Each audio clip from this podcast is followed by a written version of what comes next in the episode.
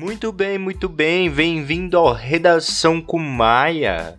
Aqui, salvo engano, o último episódio de 2022 e logo menos 2023 vem aí. Galera, seguinte, hoje eu vou falar sobre vírgula. Já peço desculpa pelos barulhos externos, né? Vou tentar fazer o, o máximo para melhorar a qualidade disso aqui. Já comprei um microfonezinho. Então vamos lá. A aula de hoje é focada em vírgula, só que eu vou separar ela em duas partes. A primeira parte provavelmente saia hoje e a próxima provavelmente em janeiro. Então, seguinte, você aí que sempre teve dúvida com vírgula, você que está no ensino fundamental, você que está querendo fazer um ENEM e está vendo que quando você manda as suas redações, eles falam sobre vírgula, vírgula, vírgula, agora é a hora, beleza? Primeiro de tudo, você tem que ter noção que você não pode separar o sujeito do verbo nem o verbo do objeto com uma vírgula, ok?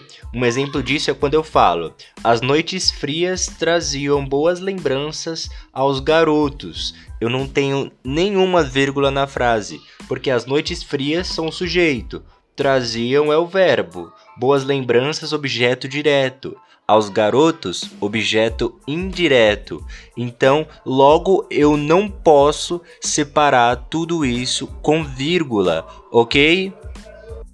Bom, fiz uma pausinha aqui, né? Porque chegou um ônibus, um ônibus não, um carro vendendo coisa, mas vamos lá.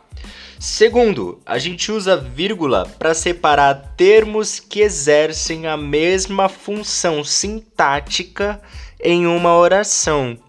Nossa, Isaac, que difícil. Descomplica para mim.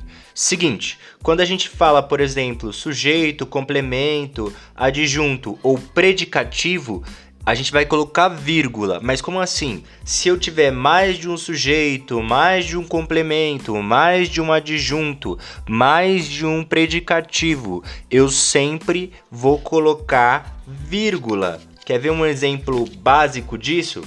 Quando eu falo, por exemplo, é, eu, meu pai, minha mãe, minha irmã fomos ao cinema. É, deixa eu só reformular para ficar mais fácil e certo.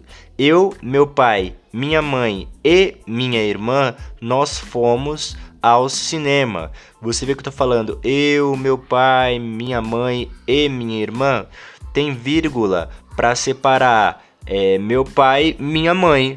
E quando eu falo e minha irmã, não tem vírgula. Ok? Ficou claro? Quando eu tenho é, elementos iguais, né, que exercem a mesma função sintática, eu sempre vou ter vírgula entre eles, tá bom? Então vamos para o próximo. Quando eu quero, por exemplo, isolar o aposto, eu falo o resto das verduras, tomate, alface, coentro, cebola, alho, pegarei na feira todos esses elementos que eu falei, eles vão, tá, vão, vão estar isolados por vírgula. É bem é, fácil você compreender isso. Para simplificar, toda vez que eu for listar é, itens que têm a mesma função sintática, eu vou colocar vírgula ok? Então, se eu tiver muitos itens e eles têm a mesma função sintática, todos eles eu vou colocar vírgula. Nesse caso aqui, eu estou isolando o aposto, porque eu falei o resto das verduras. Que verduras? Tomate, alface, coentro, cebola, alho. Pegarei na feira. Ok? Inclusive no alho tem uma vírgula no, uma vírgula no final. Aí pegarei na feira, aí já não tem vírgula, certo? Vamos lá, eu isolo vocativos também. Eu falo, por exemplo, Letícia, vírgula, você quer ir ao cinema comigo? Tem vírgula quando eu isolo vocativo, tá bom? E também quando eu vou isolar adjunto adverbial, caso ele seja extenso ou se eu vou destacá-lo, hein? Tipo assim, no dia seguinte, vírgula, ele saiu bem cedo para trabalhar. O adjunto, no caso, é no dia seguinte, tá bom? Foca nisso, hein? Outra coisa, quando eu vou usar expressões explicativas. Um exemplo básico é isto é, por exemplo, ou melhor, a saber, ou seja, se eu tenho uma dessas palavras, se eu tenho, por exemplo, se eu tenho ou melhor, a saber, ou seja, eles eles vão usar a vírgula. Então, quando eu falo, todos vamos contribuir. Eu, vírgula, por exemplo, vírgula, vou dar 10 reais. Situações assim, eu faço o uso de vírgula, hein? É muito importante isso. Expressões explicativas usam vírgula, ok? Grava isso. E o mais fácil de todos é nome de lugar e data. Quando eu falo, por exemplo, que a gente fazia lá na escolinha quando a gente era pequeno, São Paulo, vírgula, 28 de dezembro de 2022. Quando eu falo São Paulo, eu tenho vírgula para colocar o dia, que no caso é 28 de dezembro de 2022, que é quando esse podcastzinho aqui está sendo gravado. E...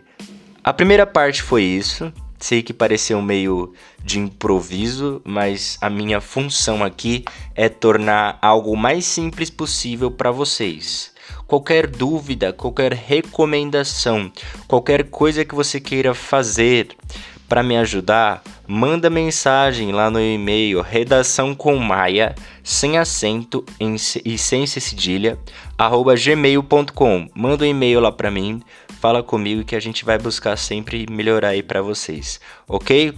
Espero que tenha gostado e tchau!